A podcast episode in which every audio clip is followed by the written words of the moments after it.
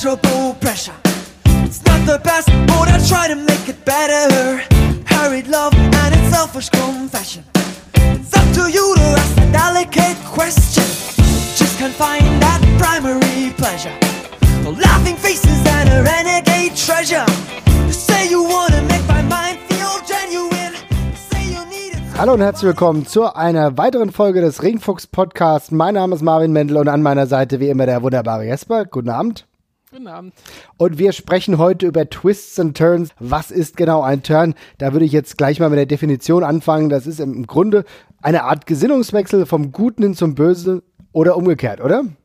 Ja, so hätte ich es auch beschrieben. Also genau, ein Alignment-Wechsel zwischen den beiden großen bipolaren Rollen im Wrestlinger.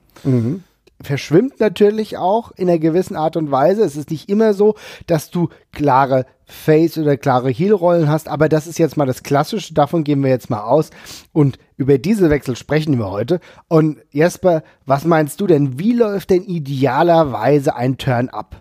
Hui, das ist aber eine schwierige Pauschalfrage gleich zum Anfang. Oder welche Komponenten machen das Ganze notwendig, beziehungsweise von welchen Komponenten hängt das ab? Ja, das ist, das ist tatsächlich, das ist tatsächlich die spannende Frage, weil ich habe auch versucht, da irgendwie das auf so eine, auf so eine atypische Situation runterzubrechen und dann ist mir irgendwie aufgefallen, es gibt so viele Gründe, jemanden zu turnen und so viele verschiedene Art und Weisen, das zu machen. Also, wir können ja mal mit einem, mit einem ganz klassischen Beispiel anfangen, jetzt wirklich, damit wir in das Thema reinkommen. Und das ist also das klassischste Turn-Beispiel ist für mich eigentlich immer noch der Böse, der aber langsam vom Publikum mehr und mehr bejubelt wird und bei dem es dann irgendwann nicht mehr anders geht, als dass man ihn eben zu einem Guten macht. Ich Ja. weiß nicht, ob du eine andere Herangehensweise für den klassischen Turn halten würdest. Ja, also ich habe das eher aus der anderen Sichtweise gesehen. Also ich habe es eher so von, ehrlich gesagt, aus einer Tag-Team-Perspektive die ganze Zeit gesehen. Ja, also für mich ist es eher so, das ganz Klassische ist für mich, dass zwei Leute auf einer Seite sind, ne? Optimalfall so als Tag-Team und dass der eine sich mit der Zeit irgendwann nicht mehr so gewürdigt fühlt, weil er irgendwie in den Hintergrund rückt und der andere eher so das Spotlight bekommt und es dazu dann kommt, dass der eine so unzufrieden mit seiner Rolle ist, dass er dann zum Bösewicht wird. Oder es kann aber auch anders sein. Das ist deswegen, es gibt nicht diesen einen Weg. Es gibt so viele unterschiedliche. Es kann aber genauso auch der sein, dass die Person, die eben mehr Spotlight bekommt, aber unzufrieden ist, dass sie immer noch seinen Tag Team Partner als ja als Hemmschuh hat und ihn irgendwann abschüttelt. Ja, also es gibt so viele unterschiedliche Varianten. Aber wenn ich äh, über Turns nachdenke, denke ich eher von dem Guten hin zum Bösen. Ah, tatsächlich. Okay, interessant. Hast du denn ein Go-To-Beispiel dafür, was du da nimmst? Ja, also ein Go-To-Beispiel könnte man definitiv nennen. Jetzt gerade auch in dieser Tag-Team-Situation. Für mich auch einer der markantesten Turns ist definitiv HBK. Also damals noch nicht HBK, sondern einfach Shawn Michaels, der gegen seinen damaligen Tag-Team-Partner Marty Jannetty heel geturnt ist. Also die beiden ja bekannt als The Rockers. Und bei einer Folge, ich glaube, ich, war, ich glaube, das war bei Brutus äh, The Barber Beefcakes Barbershop, hat Sha- äh, Shawn Michaels Marty Jannetty dann eigentlich durch die Scheibe verfrachtet. Ich glaube, weiß nicht, ob es war mit dem Superkick, ich bin mir gar nicht mehr genau sicher. Erst, erst einen Superkick verpasst, dann Ja. aufgehoben und dann durch die Scheibe geschmissen. Genau, genau. Und das war für mich einer der ganz klarsten Turns, die ich äh, von damals noch in Erinnerung habe, muss ich sagen. Ja, auf jeden Fall. Ist auch das erste Beispiel, was ich mir aufgeschrieben habe für das vom Guten zum Bösen hin. Also das, diese Tech-Team-Situation ist ja immer noch doppelt spannend, dadurch, dass wir halt, wir haben ja schon in der Tech-Team-Episode drüber gesprochen, immer einen haben, der so ein bisschen hängen bleibt öfters und einen, der der Star wird. Insofern haben wir in diesem Tech-Team-Split ja tatsächlich auch wirklich ganz viele Facetten drin. Also einmal eben mit HBK, der eine Sahnekarriere hinlegt und Marty Jannetty, bei dem das eher, ja, damit endet die große Karriere.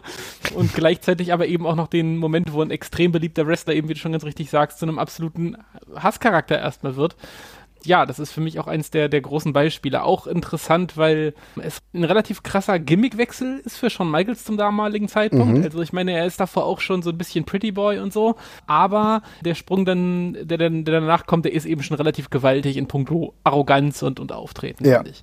Und ähm, da sind wir an einem der Punkte, die ich da für so, einen für so einen guten Turn total elementar finde. Das ist zumindest das Erste, was ich mir aufgeschrieben habe. Generell immer sehr, sehr gut, wenn man die Charaktere nach dem Turn noch erkennt. Ich finde, ein geiler Turn zeichnet sich dadurch aus, dass man an der Person eben an ein paar Stellschrauben quasi dreht mhm. und bestimmte Aspekte mehr hervorhebt und vielleicht andere in den Hintergrund stellt.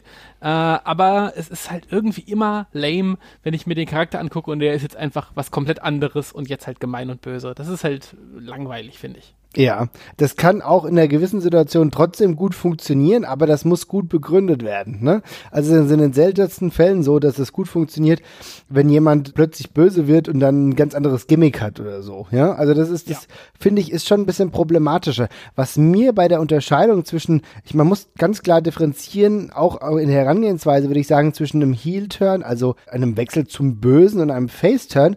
Denn äh, bei einem Face-Turn habe ich oftmals das Gefühl, dass es, es funktioniert in Schritten eher. Also bei einem Faceturn ist es, glaube ich, üblicher zu sagen, das funktioniert schrittweise. Also wie du vorhin das ja gesagt hast, dass erst jemand böser ist, aber dann die Fans finden ihn so cool, ja, dass mhm. er nach und nach zu einem Face wird, weil er einfach diesen Coolness-Faktor hat, dass keiner mehr drum rumkommt und muss ihn im Grunde doch beklatschen. Da fällt mir zum Beispiel CM Punk ein, der ja auch kein, also nach seiner Pipebomb, ja, das war, da war er Heel, äh? er war eigentlich Heel und trotzdem fanden die Leute ihn so cool, und dann ging es halt so weiter, dass er gegen John Cena in seiner Heimatstadt gekämpft hat um den Titel, den er dann auch gewonnen hat. Auch da die Fanreaktion deutlich als guter und ich glaube, äh, dann kannst du in der gewissen Art und Weise mit diesem mit dieser Kombination, auch diesem Coolness-Faktor, kannst du es gar nicht mehr verhindern, dass ja. jemand dann so einfach faceturnt. Ich hatte tatsächlich auch überlegt, ob man vielleicht so ein bisschen sagen kann, dass ja der Face-Turn tatsächlich dazu da ist, meistens irgendwie einen Star zu schaffen oder halt einen bestimmten Wrestler aufs nächste Level zu, zu hieven.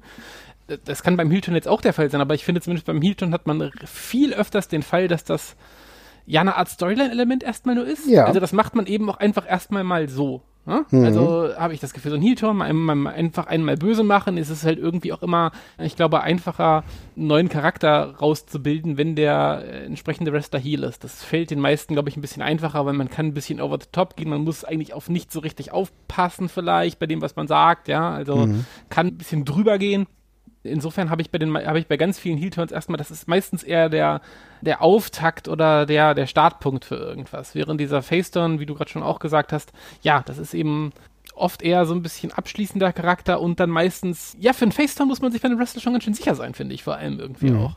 Ja, definitiv. Ich glaube, dass, wie du das gerade richtig gesagt hast, du setzt dann auf etwas Langfristigeres. Ne? Also wenn es mhm. bei so einem Face-Turn, dann ist es auch so, da wird was aufgebaut. Du willst ihn, wenn du es jetzt aus einer Marketing- oder aus einer rein wirtschaftlichen Sicht siehst, ist es, glaube ich, auch eher so, dass du sagst, ja, das hat auch Marketinggründe. Das heißt, du bist dir relativ sicher, dass du mit der Person viele Produkte verkaufen kannst, viele T-Shirts verkaufen kannst und dass du die Person dann dementsprechend auch äh, als Face besser vermarkten kannst. Weißt du, ich glaube, das gehört, das da ist auch eine Komponente, die wir nicht außer Acht lassen dürfen. Weißt du? Mhm. Mhm. Bei einem Heel-Turn fällt mir dagegen auf, wenn ich an äh, tolle Heel-Turns denke, dann passieren die aus einem Element heraus oder aus einem Moment heraus, was schockierend ist. Also das ist anders mhm. als ein Face-Turn. Bei einem Face-Turn, wie gesagt, ist für mich in der Regel eher langsamer. Ganz ehrlich, sag mir doch mal einen shocking Face-Turn. Ja, fällt einem nicht so auf.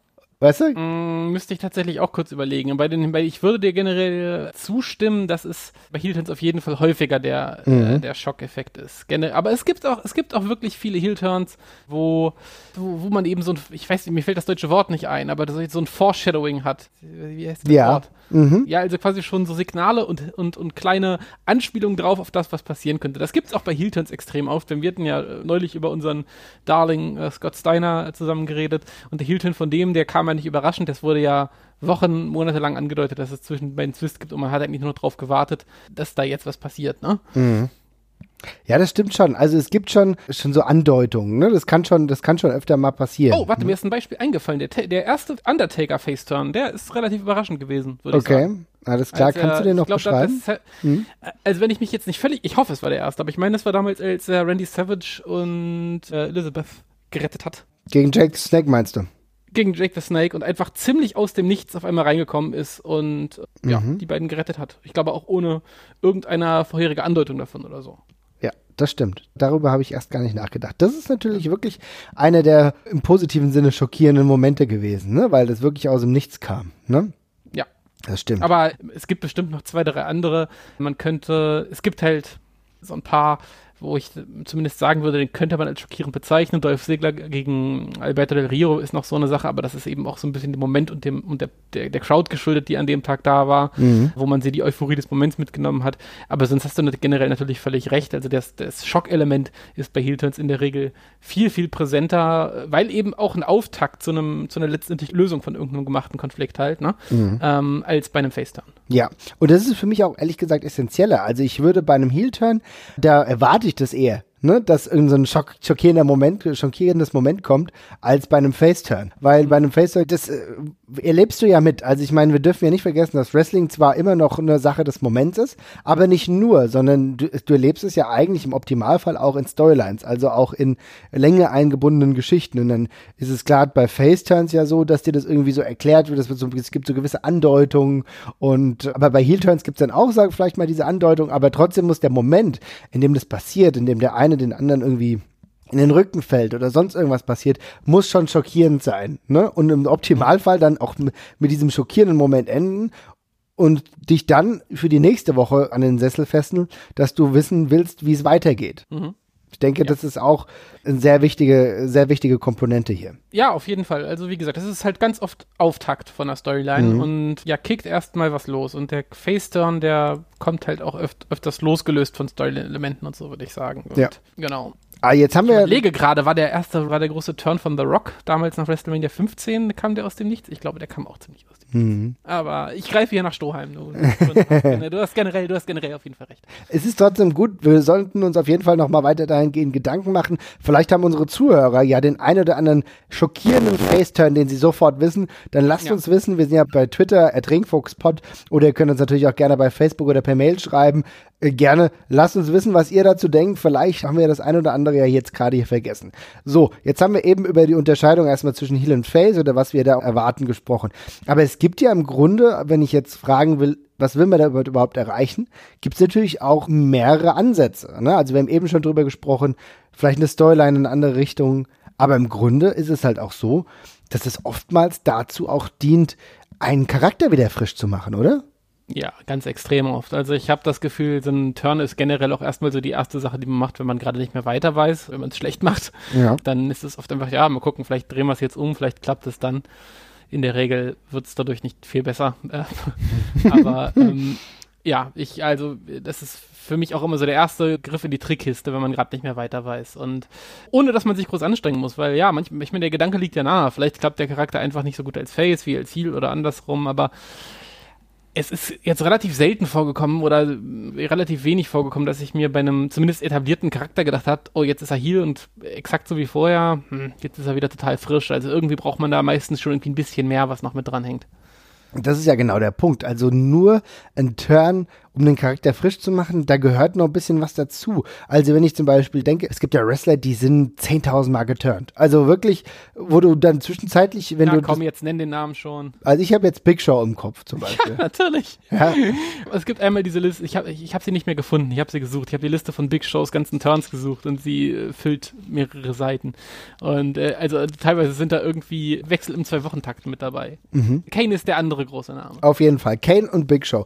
Die beiden in real großen Männer, die aber irgendwie so einfach oftmals geturnt wurden, dass du gar nicht mehr weißt, in welcher Phase sie sich überhaupt befinden. Das heißt, das ist teilweise dann so dramatisch gewesen, wenn du mal drei Wochen kein WWE geguckt hast, wusstest du nicht mehr, was ist jetzt genau, wo ist das Alignment und das ist so konfus, hat den Charakteren aber nie geholfen. Das ist genau das Problem. Das zeigt das nämlich Witzige ganz klar. Hm? Ja, das Witzige ist, man sagt oft, ja, der wurde zu oft geturnt oder dergleichen. Das ist, glaube ich, aber überhaupt nicht der Fall. Ich glaube, man muss einfach nur irgendwie schaffen, dass jeder Turn halt was bedeutet. Natürlich ist das schwer zu erreichen, wenn man das innerhalb von kurzer Zeit macht, aber das ist in meinen Augen trotzdem nicht unmöglich. Also zum Beispiel, ja, CM Punk hat eine relativ oder eine sehr gute Karriere in der WWE größtenteils gehabt, mit sehr bedeutungsvollen Storylines auch der, mhm. dergleichen. Hat aber auch oft wirklich gewechselt, finde ich.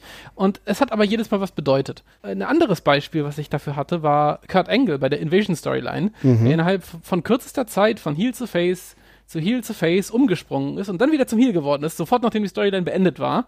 Und das hat aber alles funktioniert, weil das eben alles gut erklärt war, gut in die Storyline eingebettet war. So konfus wie die ganze Hauptstoryline damals auch vielleicht gewesen sein mag. Aber wenn man den Leuten was gibt, äh, woran sie sich erinnern bei dem Turn und nicht einfach, ja, du schaltest die nächste Woche ein und Big Show ist auf immer wieder Heel oder halt wieder Face, äh, sondern sie halt noch wissen, aha, da war das und das, dann, dann behält man das eben auch in Erinnerung und man hat eine, man hat eine Narrative im Kopf, ja. Mhm. Aber natürlich, wenn einfach nur Big Show nächste Woche rauskommt und in irgendein anderes Match eingreift, einfach so, dann wird's halt irgendwann schwammig. Ja, genau, das ist der Punkt. Und es kommt halt immer drauf an, wie du diese Dinge erzählst. Du kannst nicht einfach irgendwie nur jemanden turnen lassen und lässt ihn dann halt schweben. Ne? Das heißt, es muss alles immer eingebunden sein. Das ist A und O. Ja, auf jeden Fall. Ja. Und jetzt haben wir ja schon drüber gesprochen, idealerweise, wie ein Turn abläuft. Ich denke, wir haben jetzt ein paar Komponenten genannt. Es ist immer situationsbedingt. Ne? Es gibt natürlich immer so klare Klischees, in denen du verfahren kannst, aber das ist trotzdem immer ganz notwendig, wie eine Geschichte irgendwie erzählt wird. Ne? Ich denke, so einen ganz pauschalen Turn kann man jetzt eigentlich nicht runterbrechen. Oder würdest du das anders sehen? Nee, ich wüsste jetzt auch nicht konkret wie. Mhm. Nee, es ist, deswegen, es ist, es ist wirklich schon so, wie wir gesagt haben, dass es sehr auf die Storyline drauf ankommt. Ja. Es gibt so gewisse Momente, man kann sagen, dass es sollte bei einem Heel-Turn vielleicht eher in eine überraschende Richtung gehen, ja, damit du halt da den Schockmoment abgreifst, weil, und das ist aber auch das Typische des Wrestlings, Schockmomente gehören dann halt auch dazu und mit einem Heel-Turn kannst du Schockmomente kreieren, die den Fans dann in Erinnerung bleiben, denn Wrestling ist natürlich auch immer ein Sport, bei dem du Leute fesseln willst und auch gerade Zuschauer, die vor Ort sind. Und du kannst natürlich immer super Matches abliefern, aber Matches ist nicht das Einzige, was zum Wrestling gehört. Es gehört auch die Story drumherum dazu. Und da sind halt auch Turns irgendwie, wenn du es nicht überbordest, wenn du nicht drei Turns in einer Show machst, ja, sondern wenn das situativ einzeln eingesetzt wird, kann das auch ein richtig geiler Moment sein, den die Leute über Jahre äh, vielleicht sich im Kopf behalten.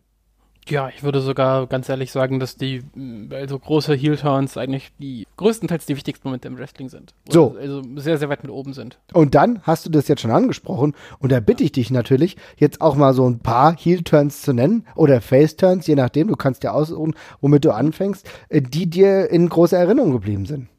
Ja, ich äh, würde jetzt sogar mal nicht mit den ganz großen anfangen Mhm. zuerst. Wir haben jetzt alle die gleichen im Kopf, wenn wir daran denken. Aber ich, wir können aus jüngster Vergangenheit, können wir ja mal ruhig auf den Sami Zayn-Turn sprechen, der sehr aus dem Nichts kam, fand ich. Also schon mit, also eigentlich die beste Art von, von Heel-Turn, die man, die man eigentlich machen kann, weil es gab, die Begründung war da, Ja. aber der Sprung zum letztendlichen Turn war noch nicht der einzig mögliche Ausgang dieser Storyline, fand ich.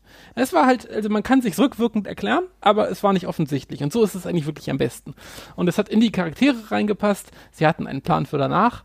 Das klappt ganz hervorragend und hilft ihm gerade ungeheuerlich. Ja, gerade für jemanden, der so lange eigentlich in der Schwebe war, ne, wie das ja mittlerweile bei sehr, sehr vielen Wrestlern in der WWE ist, die nicht so eine ganz klare Storyline haben, wo es nicht genau äh, klar ist, wo es hingeht. Und endlich hatte man für ihn mal was und hat sich anscheinend wirklich Gedanken gemacht und das passt aktuell ganz gut rein. Ich bin gespannt, wie es weitergeht mit Sami Zayn und halt seinem Kumpan Kevin Owens, ne, die ja eine, eine Vorgeschichte haben, was halt auch lustig ist. Denn ich habe übrigens Sami Zayn und Kevin Owens habe ich hier auch stehen als krassen Heel-Turn und zwar von Kevin Owens noch bei NXT unter anderem. Oh ja. ja. Das war für mich in jüngerer Vergangenheit einer der besseren Heel-Turns, ja. Wobei da halt relativ wenig vor, also ich meine, Ja. da war ja kein vorangegangener Face-Run dabei, ne? Es Nee. war ja nun fast eigentlich Heel-Debüt. Das stimmt, ja, aber genau. Aber trotzdem war es irgendwie, man hat mit etwas gespielt, was die Leute schon kannten. Und zwar, dass Sami Zayn und Kevin Owens sich kannten. Ne? Damit hat man gespielt und hatte gleich einen, einen Kontrapunkt gesetzt. Und das ist natürlich schon, äh, ist mal eine interessante Herangehensweise, hat aber bei mir zumindest in diesem Moment gut gewirkt. Total. Äh, Und ich, wenn ich das mal ganz kurz anmerken darf, ich habe äh, vorhin beim Cagecast mit zugehört. Mhm. Es ist relativ beeindruckend, dass die WWE es schafft, diese Storyline drum aufzubauen, dass äh, Sami Zayn und Kevin Owens mal beste Buddies waren. Was sie exakt irgendwie einmal per Foto gezeigt haben und seitdem waren sie in der WWE eigentlich nur verfeindet. also eigentlich, eigentlich baut es nur darauf auf, dass die Leute irgendwie schon die Indie-Wrestling-Matches zwischen den beiden geguckt haben, aber es klappt irgendwie, also und die anderen scheinen es irgendwie mitzuziehen, also, äh, aber ist interessant, ja. Diese, diese Vorgeschichte, die uns da verkauft wird, die haben wir halt eben nur einmal gesagt bekommen. Das sind übrigens beste Freunde mal gewesen. Ja, und das nehmen jetzt offenbar alle so hin. Aber Ja, das ist sehr interessant, dass du eigentlich den Bruch machst und wirklich Ja. mal aus dem WWE-Universum rausgehst, ne? ja, der, und vor allem der erste Bruch war ja der Start der beiden im WWE-Universum. Das ist ja das Witzige. Das hat die beiden Charaktere ja etabliert. Ja, ist durchaus unüblich für die WWE, die sonst eigentlich nur in ihrem Gedankenkreis verfährt, ne? Ja, genau. Dann habe ich mir noch einen anderen aufgeschrieben und ich habe so ein bisschen Probleme damit, de- den exakten Punkt festzumachen, wo ich sagen würde, da ist der Turn passiert. Und das war von, äh, vom Shield Stable. Die ja im Laufe dieser Authority-Storyline da halt schon mehrmals irgendwie sich so ein bisschen aufgelehnt haben, aber irgendwann kam halt der große Moment, wo sie dann eben Triple H vermöbelt haben und seine drei Goons, die er dabei hatte, eben auch noch mit ich glaube, Batista und Randy Orton und wer war der dritte? Ach, Kane, glaube ich, ja. Da gab es auch einen sehr coolen Moment, wo sie halt im Ring standen und sich dann so, ja, dann halt sprichwörtlich geturnt sind, indem sie sich langsam zu Kane und zu Triple H umgedreht haben, zu zwei verschiedenen Zeitpunkten, äh, was sehr cool gemacht war und eben insofern auch cool war dadurch, dass die drei Charaktere exakt die gleichen geblieben sind. Also sie haben dasselbe gemacht wie immer, Leute äh, sehr böse verprügeln, aber dann haben sie eben angefangen, die Bösen zu verprügeln und das hat eben auch sehr gut funktioniert und war sehr feinfühlig in Szene gesetzt. Vermutlich auch der Tatsache geschuldet, dass die WWE genau wusste, dass sie da drei Leute hat, mit denen sie noch sehr, sehr viel Geld machen können Ja. äh, und man die anfasst wie gutes Porzellan, aber ja. Mhm. Ja, das stimmt, das war ein guter Turn. Ein Turn, an den ich immer eigentlich immer noch zurückdenke und als Paradebeispiel für eine ganze Fehde eigentlich im Kopf habe, ist eigentlich der Turn von Owen Hart gegen seinen Bruder Bret Hart. Ich glaube, das ist schon wirklich schon lange her. Ich glaube, es war der Royal Rumble 94. Will ich mich jetzt nicht festlegen, aber Ich glaube, es war eher, würde ich, würde ich auch sagen. ja, also und das, also wenn du überlegst, ist halt jetzt auch schon 23 Jahre her. Ne? So. Ja. Und das war aber äh, ziemlich herausragend. Diese ganze Storyline hat mich damals als kleinen Jungen auch komplett mitgenommen, ne? weil ich ja eigentlich war großer Bret Hart Fan und er wollte eigentlich auch, dass Owen und Brett eigentlich irgendwie zusammen funktionieren, waren ja zwischenzeitlich auch ein Tag-Team und Brett war ja, glaube ich, auch ein bisschen angeschlagen und Owen hat das dann nicht mehr verkraftet, dass Brett angeschlagen war, hat ihm dementsprechend auch irgendwie ein paar Chancen gekostet und dann ist Owen ausgetickt, war dann The King of Hearts und dann gab es ja dieses herausragende Match, glaube ich, bei WrestleMania. Ich glaube, das dürfte dann auch WrestleMania bei 1994 gewesen sein, ne? Genau, das war WrestleMania 10. Aber äh, die, dieser ganze Turn von Owen Hart war für mich absolut herausragend gemacht. Das war großartig, ist sehr in Erinnerung geblieben. Ähm, wirklich, kann man nicht anders sagen. Ja. Historisch extrem bedeutsam und immer noch äh, sehr gut im Gedächtnis geblieben. Und wenn wir jetzt schon bei historisch bedeutsamen bleiben, dann muss man natürlich auch noch zwei, drei andere nennen. Also ich würde sagen, es, vielleicht war es ein Double Turn, aber ich glaube, man kann es fast Dann so weiß sagen. ich schon, was kommt jetzt. ja, und zwar, dann sag's mir bitte. Äh, ich nehme an, du bleibst der Bret Hart äh, Ja. und dazu noch Steve Austin in Ja. einem, ja, sehr subtil gemachten, ja, Double Turn, bei dem man eigentlich einfach das Publikum hat machen lassen, was es wollte, was oft eine gute Sache ist bei sowas. Ja, also das muss man definitiv so sagen. Ja, der, man könnte sagen, der Face-Turn von Austin, Austin, der nicht aufgeben wollte, in einem brutal geführten Match gegen Bret Hart. Bret Hart, der in, spätestens in diesem Match, auch weil er immer weiter gemacht hat, weiter agiert hat, eigentlich nur die rohere Version eines Bret Hart selbst war, ähm, irgendwann dadurch zu einem Heel geturnt ist. Und wie gesagt, was halt der große Startmoment war für die tolle Karriere des Stone Cold Steve Austin. Aber das ist auch wirklich, also ich meine, wenn man an Double Turns denkt, dann ist das, denke ich, das Match, wo es am, wo es am fast am schönsten gemacht ist tatsächlich. Sehr subtil und ja, wenn ich so dann zurückdenke, also ich habe immer wieder, wenn ich nur an das Match denke, habe ich immer Probleme, warum man mich, mich zu erinnern, warum es ein Double Turn sein soll, weil ich mich an gar nicht so wahnsinnig viele Sachen erinnern kann, die Bret Hart halt so plakativ gemacht hat in dem Match, weißt du? Aber es ist, es, das steigert sich halt so wunderbar rein und irgendwann dreht es eben einfach. Und dann nimmt das Publikum eben dieses ganz, dieses, diese, also jedes kleine Geschenk nimmt das Publikum an, um halt äh, da mitzuspielen. Ist auch interessant, vielleicht war das auch ein Double Turn, weil die Zeit es hergegeben hat, dass es ein Double Turn war. Vielleicht hättest du das Match in einem heutigen Kontext anders bewertet. Das wäre vielleicht äh, Austin trotzdem Face geworden, aber Bret Hart nicht unbedingt zwingend zum Heel, weißt du? Also das ist, natürlich darf man auch nicht vernachlässigen, dass wir immer uns das alles in einen zeitlichen Kontext einordnen müssen. Ne? Also das Verhalten, was damals vielleicht äh, zu einem Heel oder Face Turn geführt hat, muss es nicht zwingend heute noch tun, weißt du? Ja, also ich meine, in dem Fall war es dann, ich glaube, nach dem Match hat Bret Hart ja doch noch irgendwie den Referee attackiert und Ja. Stone Cold weiter attackiert und so. Also da hat man es dann schon drauf angelegt. Aber ja, an vielen Abenden, also so ein, das ist ganz witzig. Also irgendwie so, man kann so ein, so ein, so ein Double Turn, der ist auch mal schnell nur für einen Tag gemacht oder für einen Abend gemacht. Den nimmt man halt mit und kanalisiert den in die Matchgeschichte mit rein. Aber ich habe das Gefühl, so ein so ein ein Abend Double Turn können, können auch Wrestler ganz gut überstehen, ohne dass sie ihre Gesinnung komplett ändern müssen. Ja. Ich denke da z- zum Beispiel an Hogan gegen, gegen Rockins gerne zurück von WrestleMania 18. Ne? Mhm. Ja, das war's, ja. Da war es ja auch so, wo Hogan eigentlich als offiziell als Heel ins Match gegangen ist, aber es ist dann, äh, ja, muss ja so gewesen sein, dass man sich von WWE-Seite vermutlich schon gedacht hat, dass das passieren kann und wird. Und Hogan hat dann ja auch äh, ganz normal facelastig quasi sein Match runtergerestelt äh, und das Publikum eben zusehends gegen The Rock gekippt ist. Ähm, und die beiden aber sehr gut mitgespielt haben. Und ich glaube, dass, wenn man das annimmt, dann wird man das auch wieder besser los. Also. das ist ja auch ein sehr, sehr gutes Beispiel. Eigentlich, dass auch wieder, und das, was du vorhin schon gerade gesagt hast, die, dass die Crowd eigentlich sehr, sehr viel macht. Ne? Dass du halt das nur aufsaugst und damit gut spielen kannst. Weil ähm, es war klar, Hogan gegen The Rock, das sind hier zwei Generationen, die aufeinander prallen, die natürlich eine gewisse Emotionalität freisetzen bei den Fans. Und während das alles mit der NWO, mit dieser Infiltrierung der NWO in der WWE nicht so wirklich funktioniert hat, aus verschiedenen Gründen, war das ja das, was sich herausdestilliert hat, was wirklich gut war. Ja, nicht, nicht vom Match her, aber von, von dieser ganzen ja, Emotionalität in, bei diesem Event, ne?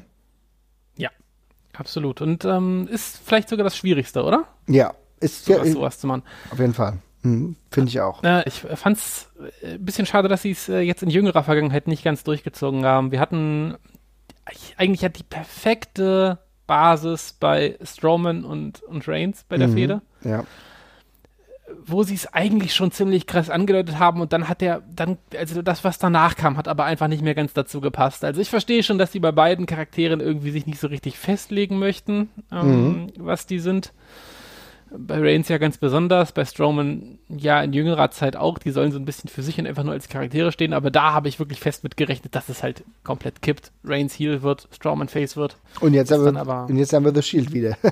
als jetzt haben wir wieder ja? The Shield, ja. Ja. Aber da ist ja wieder die nächste Chance für Reigns. Also bitte. irgendwann. Ja, also so wie es eigentlich zwischenzeitlich aufgegeben wurde, dass John Cena irgendwann mal Heel turnt, gibt es immer noch Bemühungen von, äh, von vielen Fans, dass zumindest Roman Reigns mal wieder heel turnt, ne? ich glaube immer noch, die äh, Aussage bei John Cena ist, dass sobald man ihn heel turnt, die Fans ja vielleicht wieder hinter ihm stehen. Das glaube ich sogar irgendwie ein Stück weit. Cena war immer unbeliebtesten, wenn man, wenn man den Leuten am klarsten gemacht hat, dass hier erstmal nichts mehr passiert. Ja, stimmt, ja. Ich glaube, Reigns scheiße zu finden, da haben wirklich richtig viele Lust drauf. Ich glaube, der würde als Ziel wunderbar funktionieren. Das glaube ich auch. Das, das denke ich auch. Und er wird trotzdem nicht äh, komplett die Einbußen haben, äh, sage ich mal, vom Marketing beziehungsweise vom Merch-Verkauf. Ich glaube nicht daran. Ich glaube, dass er irgendwie so eine Ebene der Coolness schon erreichen könnte. Weißt du? Ja. Aber ja, gut. Das glaube ich auch. Mhm. Das glaube ich auch wirklich. Und ich würde mir wünschen, dass sie dass es jetzt endlich mal durchziehen. Aber ah ja, vermutlich wird es wieder geteased und am Ende turnt Ambrose. Mhm. Aber ich will mit dir noch zwei monumentale Turns besprechen. Auf der einen mhm. Seite, wir haben, äh, wir sprechen lustigerweise relativ viel über Austin. Und es gibt ja äh, noch ein. Okay, ich, ja, ich dachte jetzt genau, ich dachte, du nennst genau einen anderen Namen, über den wir jetzt eben so oft gesprochen haben. Aber okay, ja, reden wir erst über Austin. Genau, über Austin. Und Austin äh, war ja eine große Zeit lang Face, aber dann bei WrestleMania 17 mhm. gab es den ominösen Heel-Turn mit Vince McMahon, der reinkam, ihm dann mehr oder weniger den Steel-Chair in die Hand gedrückt hat, äh, damit The Rock jetzt ein für alle Mal erledigt werden sollte. Ja, das war doch ein ziemlich monumentaler Heel-Turn, oder? Ja, auf jeden Fall. Da musstest du mich gleich nochmal aufklären. Mein Wrestling-Konsum zur damaligen Zeit war mh, mm, relativ eingeschränkt oder eigentlich nicht vorhanden. Kam der über, komplett überraschend ja, für euch? Auf jeden ja, Fall. Okay. Also, also, weil, äh, also nach heutiger Sicht, ich sehe, ich, ich sehe halt, dass die, dass die extrem damit spielen, dass es auch genauso gut The Rock sein könnte genau, so, oder genau. bei dem da was passiert. Aber ich, ich, also ich weiß halt aus heutiger Sicht nicht, ob das damals vielleicht schon irgendwie dass man sich da sicher war, dass es Austin wird oder so, oder? Also ich habe damals das Programm sehr genau verfolgt und mhm. fand The Rock immer cooler, ja. Irgendwie mhm. fand ich The Rock cooler und auch weil er da schon natürlich immer so immer noch ein bisschen zwischen den Welten geschwebt hat. Ne? Also er war ja. trotzdem für mich so die vielschichtigere Persönlichkeit, aber es war eigentlich schon klar, dass Steve Austin ein ganz klarer Face war. Definitiv, ja. Und mhm. mich hat das in dem Moment absolut schockiert, weil du ja die Vorgeschichte hattest, die lange Vorgeschichte, Stone Cold Steve Austin gegen Vince McMahon und es gab keine Annäherung, ja. Und das war absolut schockierend. Und äh, ja, ich denke, das hat für den Moment sehr gut gewirkt. Würde aber nicht sagen, dass es für seine Charakterbildung im Nachhinein gut funktioniert hat ja, der ganzen Geschichte danach merkt man schon an, dass Austin nicht so hundertprozentig Bock drauf gehabt hat und ich glaube selber nicht dran geglaubt hat. Ist ein bisschen schwierig. Aber man muss halt trotzdem fairerweise sagen, jeder einzelne Austin-Turn ist extrem wichtig. Und immer im, in einem sehr wichtigen Kontext eingebettet. Also sowohl der als auch der andere große Heel-Turn, der dann ja quasi das zentralste Element dieser Invasion-Storyline gewesen ist. Mhm. Alle sehr wichtig und man erinnert sich sehr, sehr gut dran. Ich meine, Austin ist ja nach der Erschaffung des äh, 316-Charakters, da gab es drei Turns oder zwei Turns vielleicht und das war's dann, ne? Ja. Das stimmt, und ja. da zählt dann eben jeder Einzelne sehr viel. Ja, das stimmt, ja. Und der andere, äh, nee, ich will noch einen anderen nennen wir haben äh, auch wieder eine Person, die wir eben gerade schon genannt haben. Und zwar ist es nicht eigentlich so, dass auch selbst Vince McMahon einen Turn vorgenommen hat, der nicht, also irgendwie aus einer konkreten, doch, doch, der ist eigentlich schon aus einer konkreten Situation entstanden. Und zwar von dem Match bei der Survivor Series 97, äh, der ominöse Screwjob, Bret Hart gegen Shawn Michaels. Ist es nicht so, dass wir das eigentlich auch als Heel-Turn begreifen können, auch wenn zu der Zeit eigentlich äh, McMahon ja nicht irgendwie großartig als äh, On-Air-Persona in Erscheinung getreten ist, aber daraus durch den Hass auf ihn was draus gemacht hat? Oder würdest du sagen, das geht eigentlich in eine andere Richtung? Mm, das geht für mich in eine andere Richtung. Das ist irgendwie ein komplett neuer Charakter, wie du gerade schon angedeutet hast, ja. der mit der Person davor eigentlich nichts zu tun hat und eine Rolle füllt, die es davor auch so nicht gab. Okay. Ähm, also ich meine, klar, die, die, Leute, die religiös WWF geguckt haben zur damaligen Zeit, die werden natürlich erkannt haben, dass es der gleiche ist. Es wird ja auch nicht verschwiegen. Aber ja, da ist ja kein Turn-Moment oder so per mhm. se dabei, sondern der ist dann eben da und ja. Es ist halt ist eine, was anderes. ist halt eine Neuschaffung eines Charakters. Also ist es weg von dieser legitimen Person des Präsidenten, sage ich mal, hin zu Mr. McMahon, zu dem Mr. McMahon-Charakter. Ich denke, mhm, so kann genau. man es eigentlich schon sehen.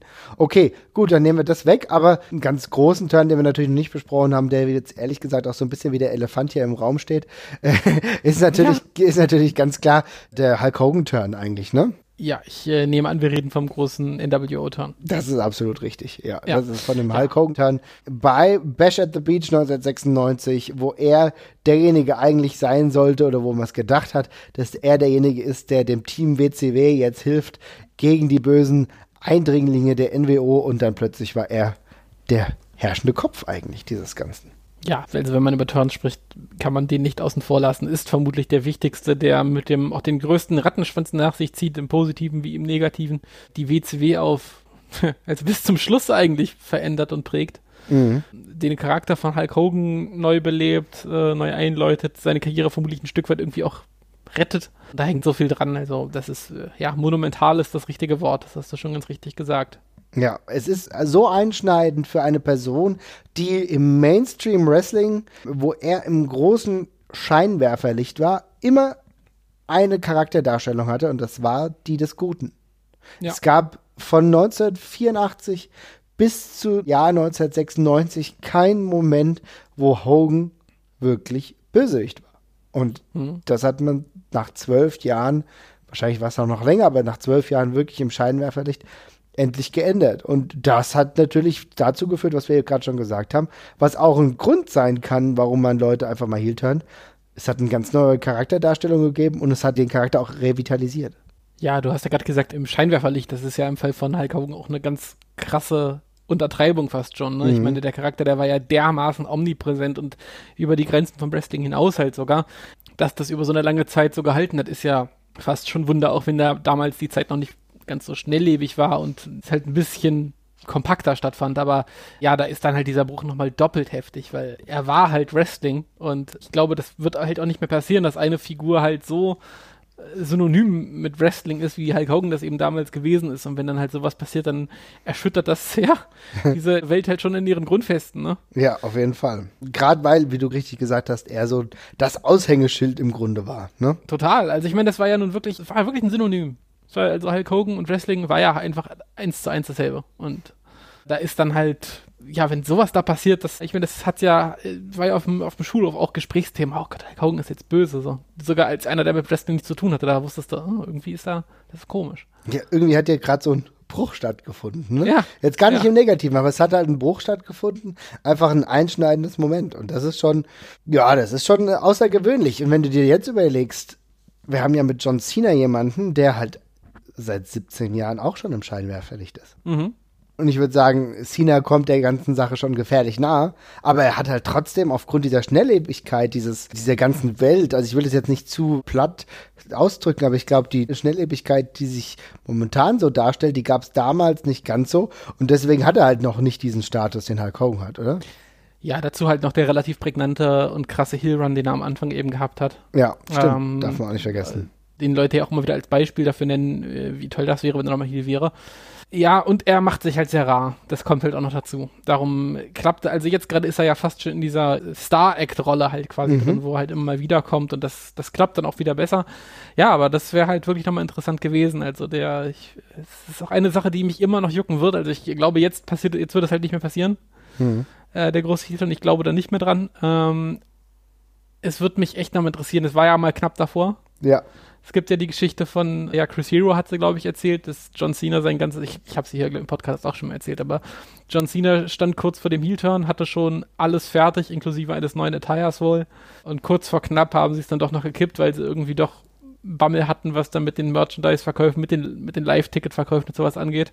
Und John Cena hat seine, seine frisch gemachte Gear an, im Rest am De Development-Bereich verschenkt. Mhm. Aber ich, ich hätte es super spannend gefunden. Es hätte mich nochmal interessiert. Und gerade wenn es überraschend gekommen wäre, ich, ach ja, ich hätte es ist ein großes Was wäre, wenn und ich hätte es echt sehr, sehr gerne gesehen. Ja, ich auch. Also ich meine, Cena wrestelt, glaube ich, jetzt seit roundabout 17 Jahren und seit 15 Jahren haben wir ihn eigentlich in der WWE. Ja, erleben wir ihn. Natürlich war am Anfang der Heel Run ein bisschen befremdlich, ein bisschen auch so, dass man ihn gut ausbuhen konnte, aber er hat wirklich das auch gut gemacht. Und dann seit, ja, und seit einer gewissen Zeit, seit ewigen Zeiten halt auch als Face. Und es gab halt diese Momente, wo du gedacht hast, okay, jetzt schwimmt's, jetzt, jetzt kann es das Pendel umschlagen.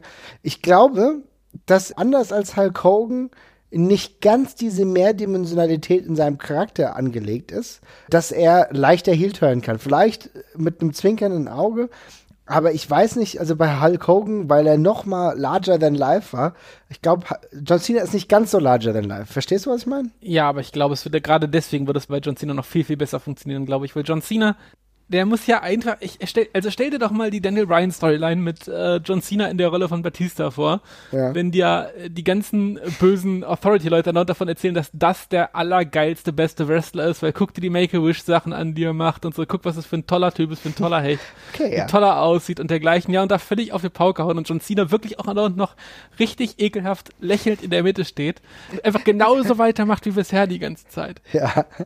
Das wäre so gut. Ja. Das wäre so gut. Ja, das stimmt. Ich, ja, du hast schon recht. Also das kann schon funktionieren.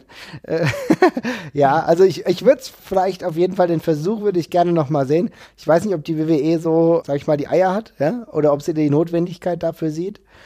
Ich, ja, ich weiß es auch nicht. Also vor allem fehlt mir gerade die Person, mit der du also den Counterpart, der fehlt mir gerade. genau irgendwie ist da irgendwie, also nicht, dass es, dass es keine potenziellen äh, geilen Face Wrestler in der in der WWE geben würde, aber es müsste halt echt jemand sein, der der fast nicht in die WWE reinpasst, also so ein bisschen CM Punk, Daniel Bryan mäßig, wo die Fans, wo du halt einen ganz krassen Konterpunkt halt dazu hast.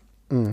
Und der fehlt mir gerade. Ja, das ist richtig. Also jemand, der so konträr ist, den die Fans dann doch eher sehen wollen einfach, ne? Also du, du hast es eben schön beschrieben mit Daniel Bryan so als Counterpart, das würde funktionieren, weil es so zwingend war, weil es so eine natürliche natürliche Reaktion der Fans war, den wollen wir sehen. Das wollen wir, dass es funktioniert. Oder wie das auch funktionieren kann, halt mit Daniel Bryan auf jeden Fall. Aber irgendwie, also mir fehlt es auch momentan. Ich, wenn ich jetzt drüber nachdenke, es gibt ja so viele Wrestler in der WWE, aber irgendwie haben gerade so die, worüber ich nachdenken würde, haben so ihren Weg schon einigermaßen gefunden. Und es gibt auch nicht die Person, die jetzt von außen jetzt noch reinkommen könnte und das Pendel umdrehen lassen könnte. Ich glaube nicht.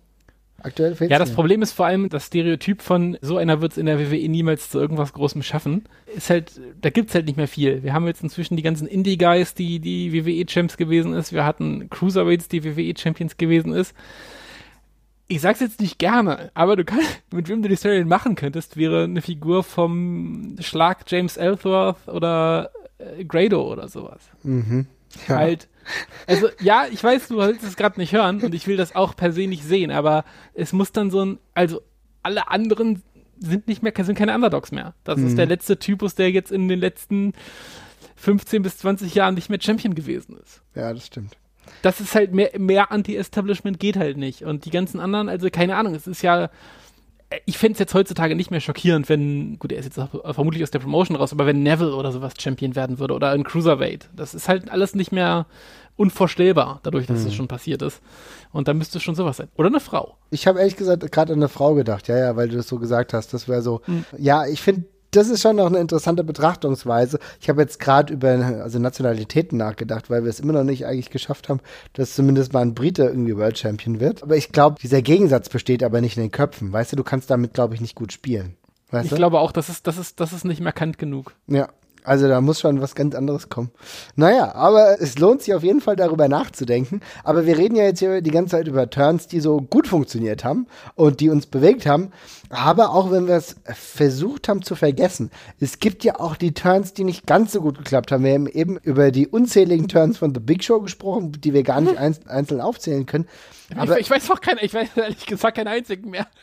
ja, ich auch nicht. Das ist echt so doch, krass. doch, doch, doch, doch, doch, ich weiß noch damals mit Paul Heyman. Ich, Okay. ich weiß nicht mehr genau, wann das war, aber da, als er gegen Brock Lesnar quasi geturnt ist. Wow, okay, das, das klingt schon so, als Oder war der das schon Heal? Ich weiß. Ich weiß nicht. Also auf jeden Fall, so die Turns sind uns nicht so wirklich. Also gut, okay, ich kann von, von The Big Show, aber nicht als The Big Show, sondern als The Giant weiß ich schon noch, dass er mal irgendwann geturnt ist. Hin zur NWO, ja, so, okay, aber naja, also das ist an mir alles nicht so wirklich in Erinnerung geblieben, aber bleiben wir doch mal wirklich bei Turns, die uns in Erinnerung geblieben sind, aber nicht aus einem guten Grund. Hast du gleich ein Beispiel oder soll ich mal anfangen? Fang ruhig mal an. Also als einer der markantesten Turns, wo ich mir gedacht habe, warum und was ist hier eigentlich los und was macht der? Rikishi.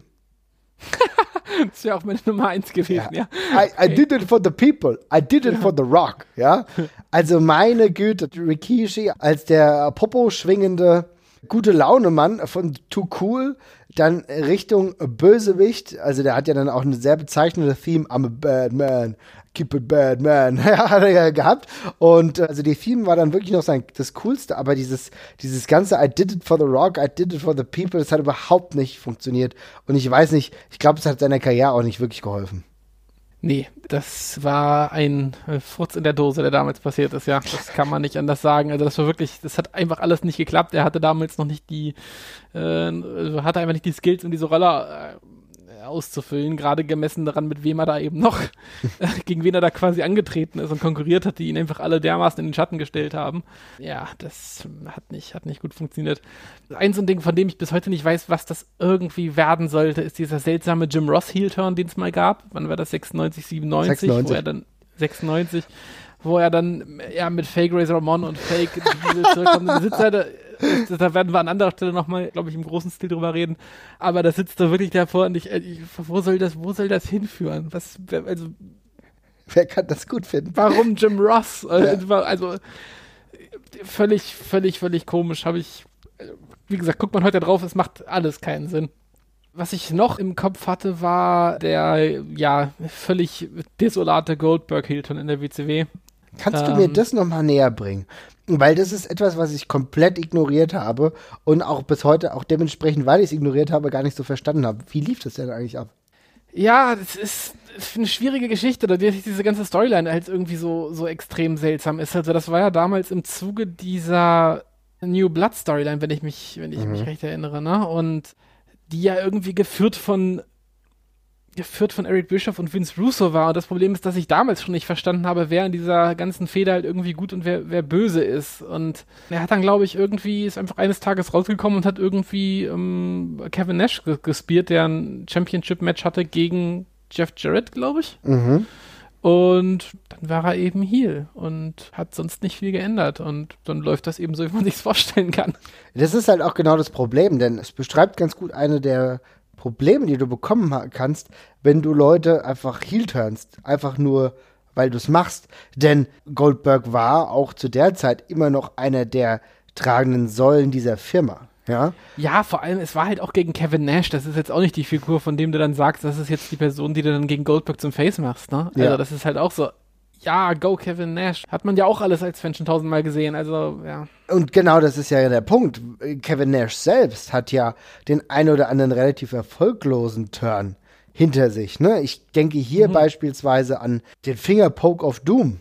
Ja, Ach, ja. Wo es ja eigentlich so ein bisschen der Aufbau war, dass Hogan face-turned gegen seinen ehemaligen Partner Nash und sie sich dann verbünden durch diesen Fingerpoke of Doom, beide dann trotzdem als Heels bleiben, aber irgendwie das der ganzen Sache auch wirklich eher geschadet hat, als dass es irgendwie nützlich war. Und ich glaube, danach hast du Nash immer so schon auch so ein bisschen, war schon ein bisschen angekratzt und ihn dann halt ein paar Jahre später halt gegen Goldberg zu stellen mit dem Ganzen, was da so im Hintergrund passiert ist, es war sehr wenig optimal, muss man sozusagen. Ja. Was mir noch, was mir noch aufgefallen ist, oder was ich noch ganz gut in Erinnerung hatte, war, und das habe ich damals als Kind nie verstanden, ich hatte jetzt extra nochmal nachgeguckt, denn es gab eine Fraktion in der WWF, die war von The Million Dollar Man Ted DiBiase geführt. Das war die Million Dollar Corporation. Ne? Und da gab es ein Sammelsurium merkwürdiger Persönlichkeiten. Also es war nicht ganz so schlimm wie der Dungeon of Doom, aber da war schon so Kama Mustafa oder so, die da geführt wurden, wo du auch nicht genau wusstest, was macht ihr da. Und da gab es eine Persönlichkeit, bei der ich nicht verstanden habe, warum die Heal ist. Und zwar Tatanka. Ja, das ist auch aus heutiger Sicht auch so ein Ding, wo du drauf guckst und denkst, was, wie habe ich irgendwie, habe ich den entscheidenden Schritt gerade verpasst?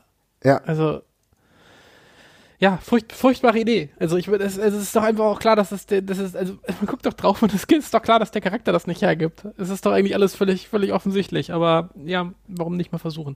Wieder, wieder so ein Fall von, ja, der irgendwie können wir damit nichts mehr anfangen. Versuchen wir es doch mal. Machen, machen wir den Lichtschalter mal aus und machen den böse. Ja, und ist es denn eigentlich einfach alles mit Stereotypen? Tatanka, so Native American. Ich weiß es nicht mehr genau, wie die Erklärung war, aber war die so ähnlich, so nach dem Motto, Million Dollar Man hat ihn halt einfach ausbezahlt, so wie es in den USA gang und gäbe war, dass, dass da auch die Native Americans irgendwie ausbezahlt werden und Casinos bekommen oder irgend sowas, keine Ahnung, weißt du? Ich, ich weiß es nicht. Es ist vor allem auch diese komische Sache, dass dann, ich, es kulminiert doch alles in diesem Match gegen Lex Luger, der, der ja wunderbar reingepasst hätte in die ganze Geschichte. Mhm.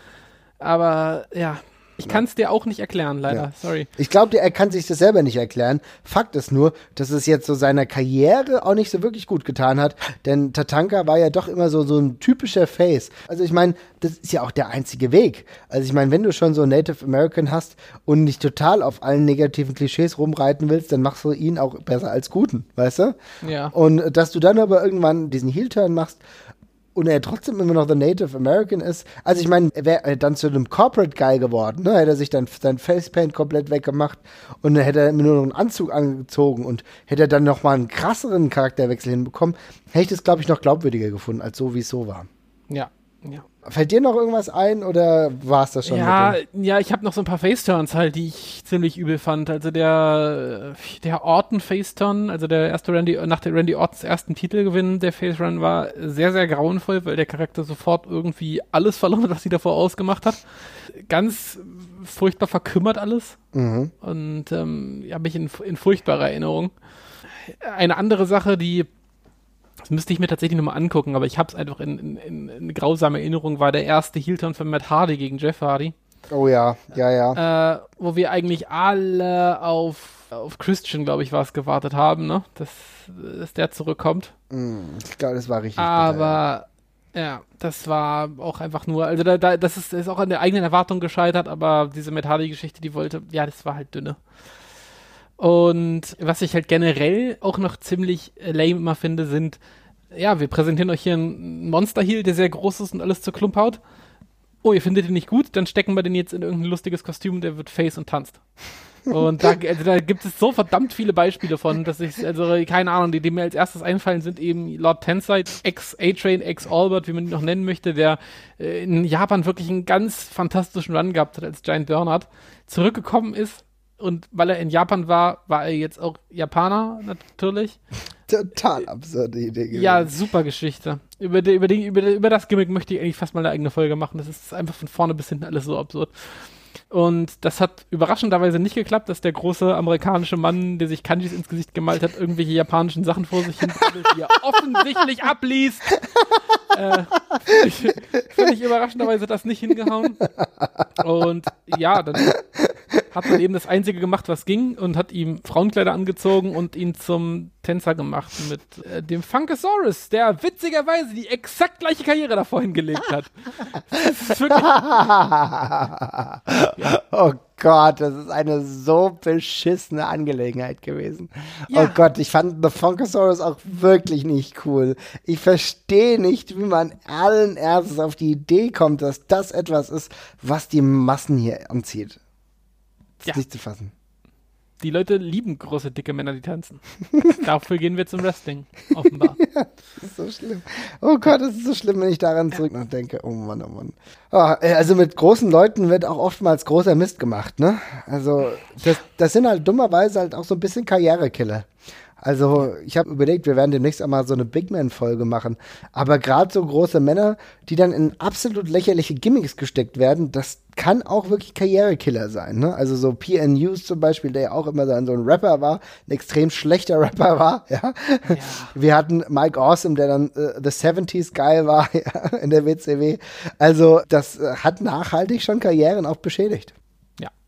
Wirklich den ganzen, die, gan- den ganzen Steam rausgenommen aus der Geschichte. Auf jeden Fall, ja. Also, naja, also Ja, mir. auch, auch, die war ganz, ganz furchtbar waren so, ach, so die Sachen, die man jetzt alle inzwischen schon vergessen hat, aber so die, die Face-Turns von The Miz und von Del Rio, die einfach alle so, ah, die Charaktere so komplett revidiert haben, die sie davor gewesen sind irgendwie die ganze Zeit und äh, da war auf einmal nichts mehr da. Genau, es ist eigentlich exakt wie beim Randy Orton Face-Turn, wo dann auf einmal einfach nichts mehr da ist. Genau, und das ist ein sehr guter Punkt, denn äh, Randy Orton lebt eigentlich davon, dass er zwischen den Welten lebt.